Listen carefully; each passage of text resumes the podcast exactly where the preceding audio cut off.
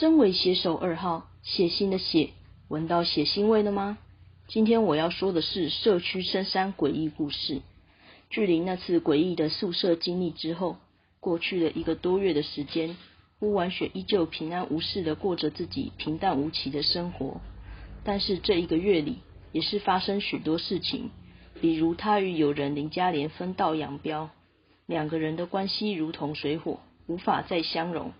这也导致刘彩静和张雨燕他们夹在顾万雪和林嘉莲两人中间，生活简直煎熬。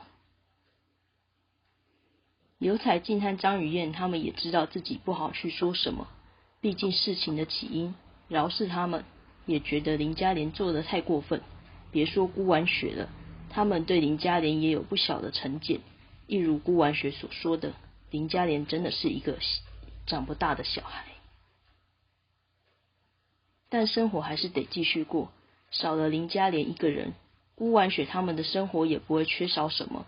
只是感叹人与人之间真的是缘分天注定，有些话有时候说与不说都会变成一种伤害，而有些人有时候留与不留都会离开。所以林嘉莲选择背离这份友谊，孤婉雪也不想去多说些什么，毕竟值得还是得留给真正值得的人，不是吗？在这周五，孤婉雪早早下课便回宿舍休息。最近事情增多。让他没有太多可以休息的时间。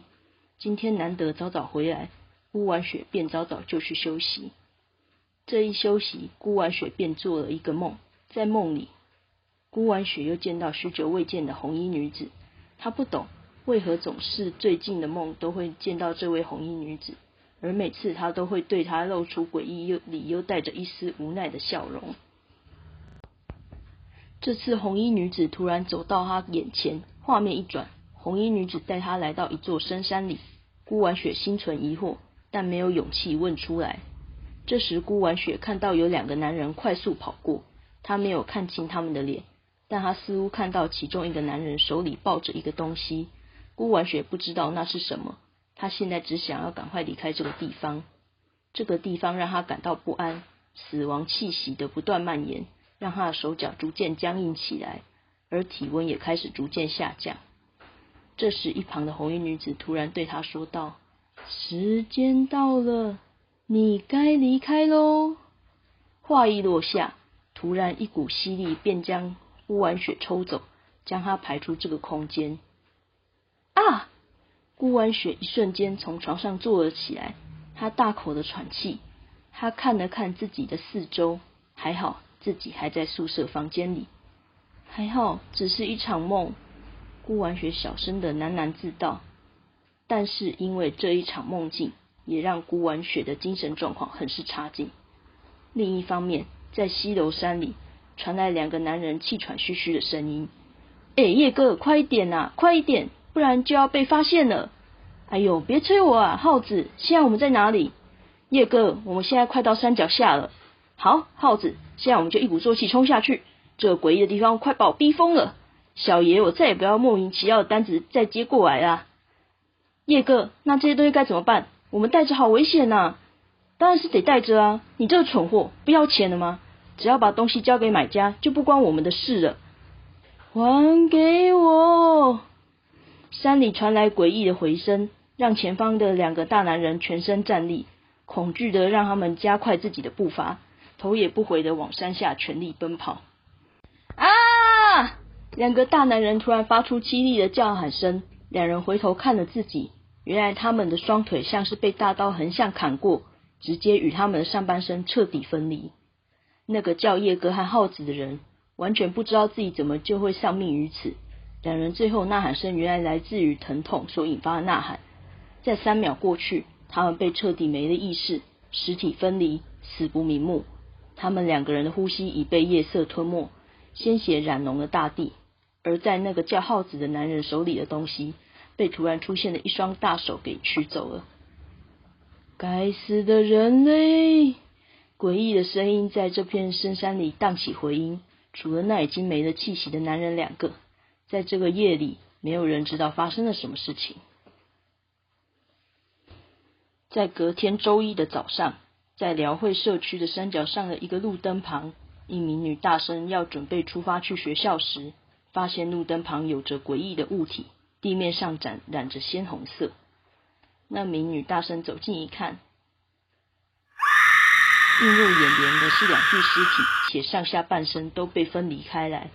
而今天刚好气温达到二十九度，尸体已渐渐发出尸臭味。女大生被吓到花容失色。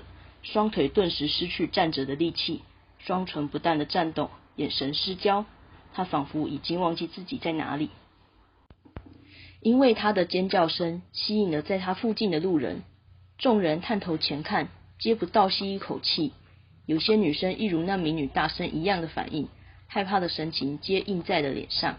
经过报警后，警方在几分钟后也赶到现场，并封锁现场。而最初发现尸体的女大生也被带回警局做笔录。这起事件也登上各大媒体的版面头条。经过媒体大肆报道，全国都知道这起案件，顿时人心惶惶。以辽会社区的居民更严更是严重。此时，在学校宿舍里的顾婉雪通过刘彩静才得知这起事件，没有原因，顾婉雪是被课堂报告给绊住了。他没有时间可以用手机观看最近最新的新闻，也因此他才知道这件事情这么的晚。在星期六的晚上，刘彩静和张雨燕去到顾婉雪的房间。是的，只有他们两人。林嘉莲因为一些事情与顾婉雪发生争执，两人都有着各自理念和价值观。顾婉雪接受不了林嘉莲像个小孩一样，一直长不大，也不听劝，听不得忠言。明明大家都已经是大学生了，可是为何还留有小孩子的那一套？对于早熟的顾婉雪来说，是一件无法接受的事情。道不同不相为谋，分道扬镳对两人来说也是最好的选择。虽然都在同一所学校里，可惜两人早已形同陌路，各过各的生活，互不打扰。这次刘彩静和张雨燕的到来，顾婉雪心里有个声音告诉她，这次可能会有会有大事发生。果然不出顾婉雪所料，因为现在网络上疯传的新闻，已让所有地区都彷徨不安。而且案发地点就在他们此刻所在的辽汇社区。出于安全考量，校方发出公告，近期课程接接连提前上完，提早让学生回家，以保安全。婉雪，你和他真的要这样吗？这时刘才静突然问道。孤婉雪知道刘彩静问的人是谁，所以孤婉雪只是摇了摇头，不是我想要这样，道不同还是不要再有交集的好，就这样轻描淡写的带过去。先不说他了，最近的事是怎么回事啊？我看大家最近都一直处在彷徨不安的状态。孤婉雪疑惑的问：“这件事啊，我看新闻是在报道，这周一早上有人在辽汇社区发现两具尸体。”而两具尸体是上下半身都被分离，画面极为恐怖。张雨燕默默的说道：“听说发现尸体的第一个人好像是我们学校的学姐，然后我听说那位学姐现在人好像在家休养，因为当时的场景对学姐产生巨大冲击，所以我是听说那之后学姐的精神状态不是特别好。”刘彩静为了张雨燕的话做了些补充。听完两个人的话，顾婉雪没有发表任何意见，只是在一旁沉静的思考。婉雪，婉雪！刘彩静大喊，让顾婉雪回过神来。啊，抱歉，我刚刚在想这件事情。顾婉雪急忙回复刘彩静的话：“我是认为这件事情有些蹊跷，你们都不觉得奇怪吗？为什么尸体会上下半身分离？警方也没有说因为什么原因，通常不是都会说因为什么手法而死的吗？”而且我不认为辽会社区是第一案发现场。诶，不完全没有把话说完，他停下来思考了一小会。不是第一案发现场，婉雪你怎么知道？张雨燕甚是不解，所以向顾婉雪提出自己的疑问。雨燕，我也不知道，可是我的直觉告诉我，辽会社区绝对不是案发现场，绝对有第一案发现场。你们要相信我的直觉，别忘了我的直觉真的从未出错过。顾万雪满脸沉重的告诉刘彩金和张雨燕两人：“不瞒你们说，在学姐发现尸体的那一天，我刚好也在那里，而且我刚好跟那位学姐是认识的。那时警方来了之后，要求在现场人撤离，并且要求删除照片和录影，但我没有照做，因为我觉得事情不简单。所以我这里还留有一些现场资料。之后学姐与警方回警局做笔录，我其实是陪同学姐一道去了警局。那时在一旁的我听学姐的描述，她当时是看到在路灯旁有个大型的物体，地面上有奇怪的液体，她那时不知道是血液，而且在辽会社区是不能随意丢弃垃圾，所以学姐才会走进去看。她想说是谁如此没有品德，在公共设施旁随意丢垃圾。之后你们都知道事情的经过了，乌完雪为带来那日发生的所有事情。等等，不对啊，完雪，人家警察都要你们删除照片，你为什么还要留着？你是嫌自己的命太多了是不是？刘彩静狠狠的骂了顾婉雪一顿。呃，呵呵呵，我也觉得这件事有些奇怪，是想留一些资料嘛。顾婉雪用着无辜语气说道，并且快速带过。刘彩静不禁抚额，她也很无奈，有这么不让人省心的好友，真的让人很无奈啊。她自己还能怎么办呢？只能随他来了。乌完雪看这件事，刘彩静没打算继续说下去，于是又开始说道：“那我就继续说下去喽。我之所以会说这起事件奇怪的地方，就在于尸体上。”顾婉雪打开手机相簿，拿给刘彩静和张雨燕看。尸体上下半身分离，可是不像是被人力分离，更像是自然的力量所造成的。你们想想，辽汇社区都是住家，而是而且又有一大堆观光客。人潮拥挤，不管在什么时间点，如果出现尸体，都应该在当天的第一时间发现才对吧？所以你们看新闻说的，经过法医验尸，尸体死亡时间早已超过一天了。所以学姐发现尸体的地方绝对不是第一案发现场，而是第二现场才对。顾婉雪冷静的说了自己的分析，她想了想，不管怎么想，事情承接点都不对劲，所以她才怀疑这起案件不是新闻上说的杀人魔抛尸事件。逻辑上来说不太合理。于是顾婉雪又继续说道：“彩静、雨燕，我总觉得这件事太奇怪了。为何警方到现在都还没有找到任何线索？而且事情本身复杂程度其实没有这么大，但媒体的夸张化，所以才导致现在人心惶惶。而且也不至于每个人都是这样的状态。你们不觉得大家像是被催眠了吗？就是有一种被催眠的感觉，就像是要将人们内心的恐惧最大化，进而达到一种不为人知的秘密。”乌婉雪话还没说完，便被打断。哎呦，婉雪，你想太多了。毕竟现在科技那么发达，尤其网络传播，所以一传十，十传百，百传千。而且我们都知道，所谓的流言蜚语，每一个人流传故事是绝对与案件本身会有大不相同的。毕竟每个人都有自己的想法啊。刘彩金回道，在一旁张雨燕点了点头。乌婉雪看着好友反应，正无奈叹一口气：唉，或许吧。只希望他真是想多了。哦，对了，明天我不是要登山吗？你东西准备好了吗？刘彩静问。顾婉雪点了点头，表示自己已经准备好所有的东西，让彩静他们也不用太担心。对了，婉雪，他林家里也会和我们一起去，你可以吗？张雨燕弱弱的问道。他甚至不带看，不大敢看顾婉雪的眼睛。没事，他要来就让他来吧，我不会对他怎样。顾婉雪老神在在的说。可惜在刘彩静、张雨燕的心里，但我们就是怕你一个冲动就会把他给打一顿呢。而他们两个人的内心话，顾婉雪自然是听不到的。隔天一早，四人到了西流山，这是今天他们要登的山。但今天天气有些不好，阴阴暗暗，见不到一丝太阳。顾婉雪他们只能期望不要下雨就好。四人便抓这拎着内心的担忧开始登山。一路上，他们也没想到今天会有这么多人也来西流山这里登山。这时，顾婉雪察觉这个地方与他近日梦境里的场景好像，他只能把这件事情压在自己的心里。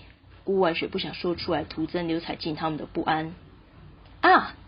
这时林嘉莲突然大喊：“顾婉雪他们三人只能停下来看是怎么一回事。”抱歉，我的脚刚不小心扭到了。顾林嘉莲说道：“积乐有带吗？”刘彩静问，并且看一下的脚踝有没有肿起来。没有诶，我没带到。林嘉莲这话一出，让张雨燕默默在一旁翻了一个白眼。算了啦，我们在原地休息吧。你现在就自己先揉揉自己的脚踝，缓解一下疼痛感，等好再启程。顾婉雪无奈说道。众人便停留在原地休息，等林嘉莲好了以后才能再出发。四人无所事事。而顾婉雪和林佳玲两个人有一种很尴尬的气氛在。让刘彩静和张雨燕也不知道该如何是好。这时，突然一阵风刮起，气温开始逐渐下降，而放在林嘉玲脚边的书突然被被风卷走了。你干嘛？地图为什么不好保管起来？刘彩静忍不住大吼：“啊！我不知道突然起大风。”林嘉莲无故回刘彩静的话，而林嘉莲的话让顾万雪脸上直接三条黑线划过，一句不知道就这张图直接带过，真的是很会找借口去避开责任。而没说话张雨燕也是隐隐的不满。算了，我们现在回城吧，我总有一种不安的感觉。顾婉雪只好出言让大家返程，没有地图他们也无法前进。为什么不继续走？只有照着直线前进不就好了吗？何况这里人这么多，走过。林嘉莲不满的反驳顾婉雪的话：“你看现在的环境，因为我们现在山上已经起雾了，再不下山，路就要看不清了。而且你没有感觉出来气温在下降吗？你要继续，你自己去，我没有必要因为你一个人而让他处在不安全的状态下。”顾婉雪压住自己的怒火，保持自己的冷静，说道。知道自己理亏，林嘉莲便不再说话。顾婉雪也不想再理会，便开始让所有人整理行李。趁着还看得清路，四人便赶紧回城。然而天不遂人愿，总有意外发生。四人不管怎么走，他们发现自己总是回到相同的地方。他们大概猜到了自己在鬼打墙，不安的情绪开始弥漫。这时顾万雪突然意识到：等等，你们不觉得奇怪吗？明明还有一堆登山客，怎么都不见了？如果我们鬼打墙，那么那些登山客不应该也是一样的吗？为什么我们走到现在，却一个人都没有看到？文雪，你说刘彩静没有把话说完，他也意识到事情的不对劲。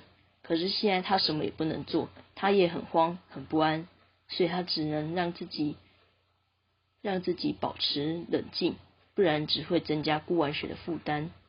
顾婉雪看了看另外三个人，他沉了沉脸的说道：“现在大家先听我的，说的话一点就是鬼打墙，但只要我们冷静下来，一定会有解决的办法。就当是在破解密室或迷宫，所以现在大刀打起精神。”雨燕，你跟在林嘉莲身旁，帮我看好她。彩静，你身上带美工刀之类的吗？顾婉雪问。而彩静也非常给力的找出他美工刀，递给了顾婉雪。顾婉雪接过美工刀后，他环顾四周。拿出几根木头，他用美工刀慢慢把木头的一端削成尖锐状。同样做法，他做了四个。还好之前有跟着表哥学做弹弓，不然我也不会木工。给你们。顾万雪将另外三个削成尖锐状木头给踩进他们三人。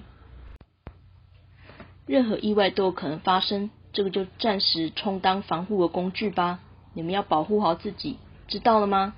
顾万雪还忍不住自己的担心，因为刘彩静有学过跆拳道，至少还有一定武力值。但另外两个人，他真的很担心他们能不能保护好自己。婉雪没事的，我能保护自己，还有他。顾万雪得到张雨燕的保证，他也看到了张雨燕旁边的林嘉莲，他就稍微放下心来，至少他该相信他们，他们能够保护好自己。在这里也会增加危险性，所以我想我们还是继续走下去，不要怕鬼打墙，跟着我走就好。等会不管听到什么，大家都不要回头，哪怕那个声音我们都很熟悉，也绝对不要回头，也不要拍任何一个人的肩膀。如果听到水声，绝对不要跟过去。总之，无论听到什么声音，你们都要忽视掉，只要跟紧我就好。为什么不能跟着水声走？有水声不就代表我可以走出去吗？林嘉莲像是还嫌不够乱，又问不经思考的问题。如果你想死，我绝对不会拦你，但你不要把大家都给拖下水。你是没有听老一辈说过吗？如果在深山里遇到鬼打墙，听到水水声，绝对不能跟着水声走，因为那些水生是水鬼要抓替死鬼。这样你懂了吗，林嘉莲？啊，我是不是不知道吗？林嘉莲还是在小声的嘀咕，在一旁的张雨燕马上制止他，示意他看一下顾婉雪的表情，看得满脸怒色的顾婉雪，林嘉莲才消停。别说，他还真的很怕顾婉雪，从骨子里散发出来的害怕。婉雪，那我们现在就走吗？刘彩静急忙转移话题，听到他的问题，顾婉雪点了点头，一行人便再次出发寻找出口。这一路上，他们不断的回到原本的地方，而雾也越来越大，路也快要看不清了，气温也不断下降，所有人体力也渐渐不支。顾婉雪咬了咬牙，这样下去也不是办法。我现在话还没说完，顾婉雪突然感到一股狂风要划过，趴下。他急忙让所有人趴下。接下来一幕让众人不禁倒抽一口气。他们刚才感受到狂风横向划过，在他们旁边的大树直接被砍断，一分为二。还好方才及时趴下，不然他们试试就要失手分离啦。婉婉雪，顾婉雪听到刘彩金颤抖的声音，他知道再这样下去，大家都可能会死。顾婉雪狠狠的咬了咬自己的唇，他不断思考，想尽各种办法，可是还是没有一个最好的解决方法。顾婉雪只能告诉自己，他不能崩溃，他不能倒下，不然刘彩金他们该怎么办？所以现在她只能撑住。人类都该死！突然响起一道诡异的声音，不是那使红衣女子的声音吗？顿时顾安雪便加深自己的警惕心。你们拿好武器，绝对不要离身。大家现在都尽量别出声，也绝对不要乱跑，千万别落单喽。说好，顾安雪扯了扯自己脖子上的有红绳编织而成、带着一个有些许年代尾戒的吊坠。他没有告诉刘彩金他们，这条吊坠其实就是从那诡异的宿舍事件过后，就莫名其妙出现在脖子上的东西。他拿都拿不下来，而且这条吊坠好像只有他一个人可以看到，其他人根本看不到。顾婉雪的手放在吊坠上，他只能祈祷会有奇迹发生，不然他们所有人都可能会死。狂风不断而过，顾婉雪他们只能不断的闪躲。不料这时林嘉莲的脚伤又一次发作，啊！救我！听到林嘉莲的声音，顾婉雪急忙赶到林嘉莲身边。突然一道狂风而至，顾婉雪匆忙带着林嘉莲躲开。可人的速度再怎么快，也快不过风的速度。顾婉雪的右手臂不幸的被划伤，却未听见顾婉雪喊疼。他只是紧紧的皱着眉头，咬着牙，努力的忍下疼痛袭击大脑的感觉。顾婉雪救下林嘉莲后，他撕掉自己身上被狂狂风划破的衣服，将其绑在伤口处，暂时的止血。而刘彩金和张雨燕看到顾婉雪的样子，他们不敢大声的呼喊，只是快步的跑到顾婉雪身边。现在他们只能待在彼此身边，不能再增加危险性。然而事与愿违，啊！顾婉雪承受最多的伤害，而林嘉莲只是被划上一个小口子而已，便在那里不断大呼小叫，真的是很丢脸哎！刘彩金和张雨燕都看不下去。啊，都是你的错啦，顾婉雪都是你的错，你为什么不早点过来救我？为什么我还要让我受伤？是你说好保护好我的啊，好痛哦！听着林嘉莲倒打一把的话，饶是不善言辞的张雨燕忍不住要破口大骂，可是刘彩金却拉住她。刘彩金指了指顾万雪，现在顾万雪的状态也不是很乐观，所以他们不能因为林嘉莲一个人而让顾万雪少了缓解疼痛的时间。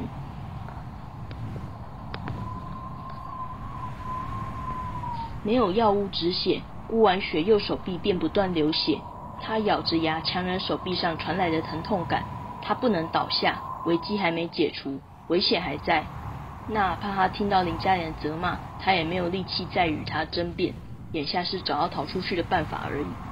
这时谁也没有想到，在这深山里，顾万雪他们三个人所见景象，会成为他们一辈子的噩梦。狂风再次四起，便比此之前更加狂暴，更加不规则。顾万雪这时在看到林嘉莲站起来，不要！然而顾万雪话再也传不到林嘉莲的耳里。只见林嘉莲突然站起来，她大口中仍大喊着好痛，便到处横冲直撞。四起的狂风化成一道道的钢刃，就这样在顾外雪他们三个人眼前，将林嘉玲的身体彻底分割。他们只能眼睁睁的看着有人的肉块一块一块从空中掉落下来，双手双脚像是照着最完美的数学公式被分割成最佳的比例，身体意识，而头颅更是，甚至头部五官完美的依照人体学被分割成五个部分。而那狂风像是有了人类的意识，吹得更加猖狂。像是为了自己所做的这个艺术品而感到骄傲。人类都该死，人类都去死！那诡异的声音又一次传来，让存留在空气中的血腥味不断最大化，弥漫在顾安雪他们的鼻尖。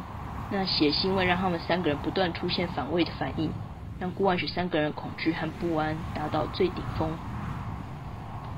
顾安雪三人内心只剩下恐惧，他们更加不敢轻举妄动。因为林嘉莲就是例子，活生生摆在他们眼前。他现在甚至都不敢呼吸，害怕下一个会是自己。这时，狂风吹起散落在地面上肉块，空气像是被人引爆某种易燃的化学物质。被狂风吹起的肉块一个一个燃起火焰，空气飘来人体燃烧的气味，尸臭味和像是烤肉味混杂成令人作呕的气体。刘彩金和张元这段是承受不住，双双失去了意识，最后又只剩下顾婉雪一个人。这时前方突然亮起一束光，顾婉雪还以为这是希望光，然后眼前的景象让她终身难忘。只见大雾散去，顾婉雪看到每一个树上。皆是他今日见到登山客，还有一个全是身体被分离成了肉块，一块一块的，一如林佳莲的般，皆是等比的肉块。那些大树像是木棺，每一个登山客一人一个木棺，所有人尸体变成拼凑而来的布娃娃，被肆意的拼凑和缝补，组合成新的人体。见到这般景象，顾外学忍不住自己的生理反应，他将今日所有入肚的食物全都逆流吐了出来。突然，空间被撕裂开来，看到一双黑色大手伸了出来，一个黑色身影走了出来。顾万雪将一切看得一清二楚，他看到那黑色身影只有身体和头是连接在一起，双手双脚皆被穿着线，像一个巨大的提线木头。顾万雪看到那个黑色身影的头没有四官，只有嘴巴，他看到嘴上是被缝满细针和粗针，一条又一条的针线贯穿整个嘴巴，细针粗针交杂。银白的针早已被鲜血染红，隔着老远，顾万雪仍然闻得到那身影上身上浓厚且深沉的尸体腐臭的味道。顾万雪此时什么都做不了，他也没有力气和气力逃跑，因为刘彩金和张雨远还在他身边，他不会丢下朋友做出自己一个人独自存活的事情来。嘻，人类好好玩哦，还给我，人类都该死。求求你救救我！顾婉雪就这样听到那声音传来各种不同的声音，就像是一个人格分裂的患者，有着无数的声音，而且每一个声音混合着嘶哑且极度凄厉的撕裂声，让顾婉雪的大脑产生剧烈的疼痛。这时，顾婉雪看到那个黑色身影逐渐靠近，忽然一个尚未被分解的登山客直接出现在他眼前，只有三公分距离。顾婉雪想大声尖叫。可是他发现自己一点声音发不出来，只能放任生理泪水占据自己所有的视线。那个黑色身影似乎要让顾婉雪彻底的崩溃，他直接在顾婉雪眼前一点一点，慢慢的将那个登山客的身体分解开来。他操控着自己提线的双手，他割去那个登山客的两条手臂，又割去他的十根手指头，然后每一根手指头被伸成三个截段，再是手腕、手臂。肩膀，照着古希腊女神九头身的比例，皆被分成完美的九等份。之后双腿的部分也是，十根脚趾头被分割，大腿和小腿一块一块的，慢慢的被割下来，逐一的摆设整齐，逼得顾婉雪眼泪直流，并不断作呕，血腥味一直冲刺她的鼻尖，不止味道冲击，画面冲击感足以让顾婉雪一辈子的心理阴影。双手双脚被肢解完，接下来是身体部分，足足被分割成九九八十亿的小肉块，身体内的所有器官皆被掏出完。那个黑色身影不知道哪里拿出来的容器，便将那些器官全部放置在一起。他那提线的手臂伸了过来，取走顾婉雪稍早所做的武器。他用那个木头武器，用力往容器里砸，像极东方传统神话里玉兔捣药的模样。紧接着，看到那登山客头颅、双眼被掏了出来，鼻子被削了下来，耳朵也是同样的手法，而嘴巴，他一颗一颗的把那个登山客的牙齿拔下来，而后他扯下那个登山客的整个头皮，他拔了拔那个登山客的头发，并当成针线一般在上下嘴唇不断来回穿梭，缝缝补补，而眼睛、耳朵和鼻子也被他串在一起，拿起来像玩铃铛那样不断不断的玩弄他。那个黑色身影甚至故意发出锯子在锯东西的声音。他缓慢地割开了登山客的头盖骨，他取出登山客的脑袋，并把那脑袋放在刚刚装着身体器官的器皿里。他一样用力倒，将整个脑袋和那些已经吸烂的器官混在一起，最后成了极为作呕的液体，并散发出诡异的气味。乌完雪最终还是忍受不住，又再次呕吐。然而，那个黑色身影并不打算放过顾完雪。他将那个器皿捧了起来，逐渐靠近顾婉雪。他操控着自己的提线手臂，狠狠地捏住顾婉雪的嘴，逼迫她把嘴巴张开，而后将那器皿里的液体直接倒入顾婉雪嘴里。嘻嘻嘻嘻，人类，人类，好好玩，好好玩。因为右手臂受伤，又不断流血，已经让顾婉雪失去大部分的力气。但顾婉雪仍得选择不断的挣扎，怎奈何？因为力量流失，顾婉雪越来越虚弱。那个黑色身影满意的看着虚弱的顾婉雪。想他已经折磨够他了，好像可以将他做成他的艺术品了。就在这时，顾万雪脖子上的吊坠突然灯红灯插线，突然红光乍现，逼退了那个黑色身影。顾万雪就看到那抹红熟悉的红色身影，不知道为什么，顾万雪突然心里有一股安心下来的感觉。小家伙，顾万雪听到那红衣女子的叹息声，可她现在什么也不说。刚才被那诡异的黑色身影灌进肚子里的东西，现在深深的让她肚子发生绞痛。她现在只能强忍着自己的疼痛，艰难试图让自己出声。小心，他很强。顾婉雪用了最后的力气说完这一句话，便因为忍受不了疼痛而彻底失去意识。所以顾婉雪也没有看到，在他说完那句话的时候，那个红衣女子满满无奈且宠溺的神情。而顾婉雪没有听过那红色女子的话。交给我，小家伙。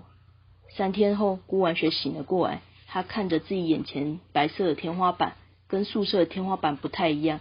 这时，婉雪，你终于醒了，是刘彩静的声音。我，我这是在哪？顾婉雪问。医院，你已经昏迷三天了。医师检查结果，你的身体出现太多奇怪的东西，所以导致你肠胃负荷不了，引发急性肠胃炎。刘彩静说道。顾婉雪听完，便没有再说话。她看了看自己手上的点滴，突然想起彩静，她林嘉莲呢？三天前的事情，婉雪节哀。刘彩静低了头，她闭上双眼，不让眼泪流出来。所以，原来一切都是真的。顾婉雪像疯魔一样，自己不断喃喃自语。婉雪，三天前的事情，在两天，警方便封锁西楼山，因为不止林嘉莲一个人死亡而已。在溪流山里，我们是唯一的幸存者。现在警方还在调查所有人的死因。还有一件事情我要告诉你：婉雪上次在鸟会社区发现的两具尸体，跟你说一模一样。社区不是第一现场，而是第一案发现场找到了，地点就是在溪流山。刘彩静之后便将这三天里所有事情都告诉顾婉雪。顾婉雪听完后，两个人都只剩下沉默。这天发生的事已经超出他们这个年纪该承受的范围了。